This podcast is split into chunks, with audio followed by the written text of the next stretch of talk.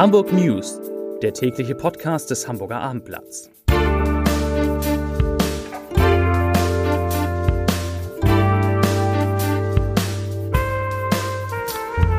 Moin, mein Name ist Lars Heider und heute geht es um den starken Rückgang der Hausarztpraxen in Hamburg.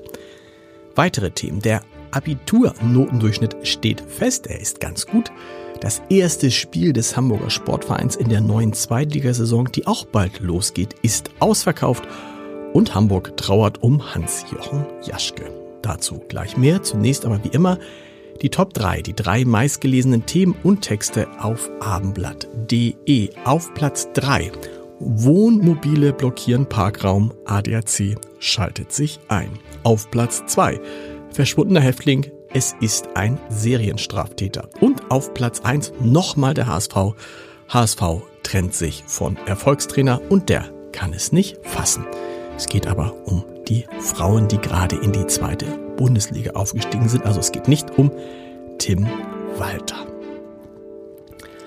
Der katholische Hamburger Weihbischof Hans-Jochen Jaschke ist tot. Er starb heute im Alter von 81 Jahren wie das Erzbistum Hamburg mitteilte. In einer Würdigung nannte Erzbischof Stefan Hese den Verstorbenen einen herausragenden Priester, der sich außerordentlich um die katholische Kirche in Norddeutschland verdient gemacht hat. Wörtlich sagte Hese, ich zitiere, Meinungsstark, mit einer klaren Haltung und ohne Berührungsängste hat Weihbischof Jaschke der Kirche in der Öffentlichkeit ein Gesicht gegeben und das weit über Norddeutschland hinaus.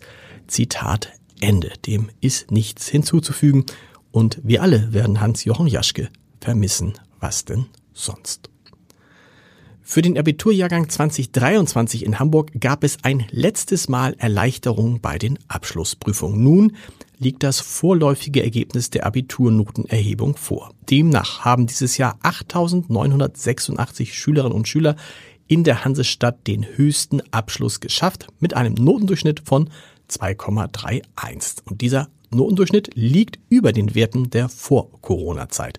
Im vergangenen Jahr lag der Abischnitt bei 2,28. Im Jahr 2021 erreichten die Hamburger Abiturienten einen Notendurchschnitt von 2,27.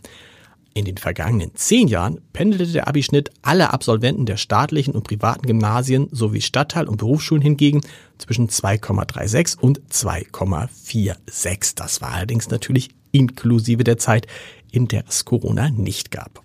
Und auf abendblatt.de finden Sie die besten Schulen natürlich jetzt gleich www.abendblatt.de. Die Zahl der Hausärzte ist in den vergangenen fünf Jahren in Hamburg deutlich gesunken. Waren es zum 1. Januar 2019 noch 1702 Hausärzte, lag ihre Zahl im Januar dieses Jahres nur noch bei 1262.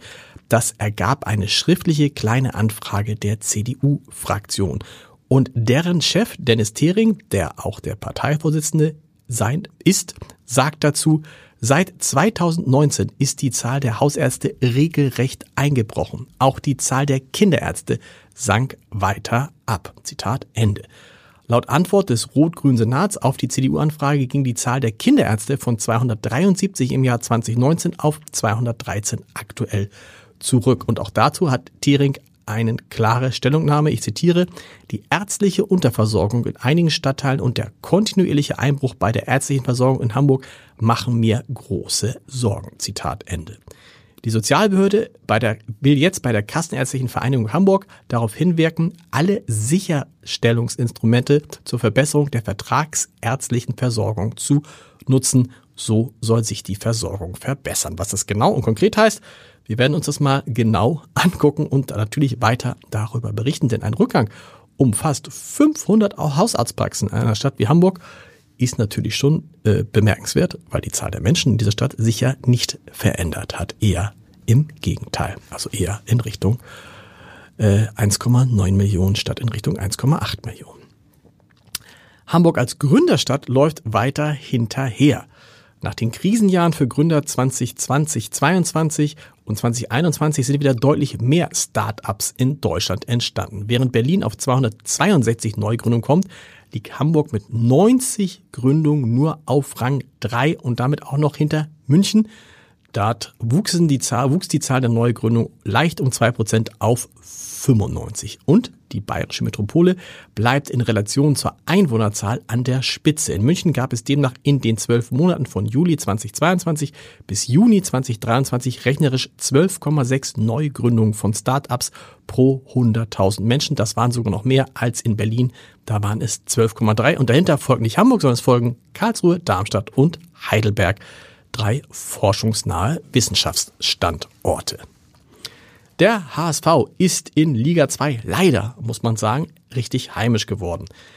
Nachdem schon in der Rückrunde der vergangenen Saison fast alle Heimspiele ausverkauft waren, setzt sich die Begeisterung trotz des wiederum verpassten Aufstiegs auch in der neuen Spielzeit fort. Wie der HSV mitteilte, war das Auftaktspiel gegen Bundesliga-Absteiger FC Schalke 04 am 28. Juli heute innerhalb einer Stunde ausverkauft. Verrückt, aber wahr. So, zum Podcast-Tipp des Tages. Heute Abend mal wieder einschalten. Unseren Gute Nacht Podcast. Jeden Abend um 21 Uhr. Fünf Minuten, die Sie äh, gut in die nächste Nacht bringen.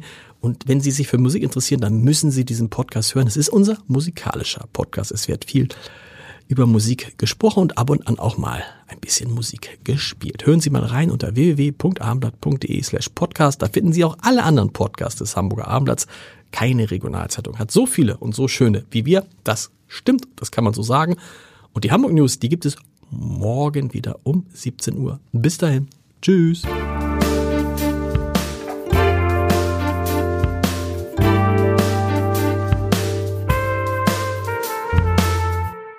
Weitere Podcasts vom Hamburger Abendblatt finden Sie auf abendblatt.de slash podcast.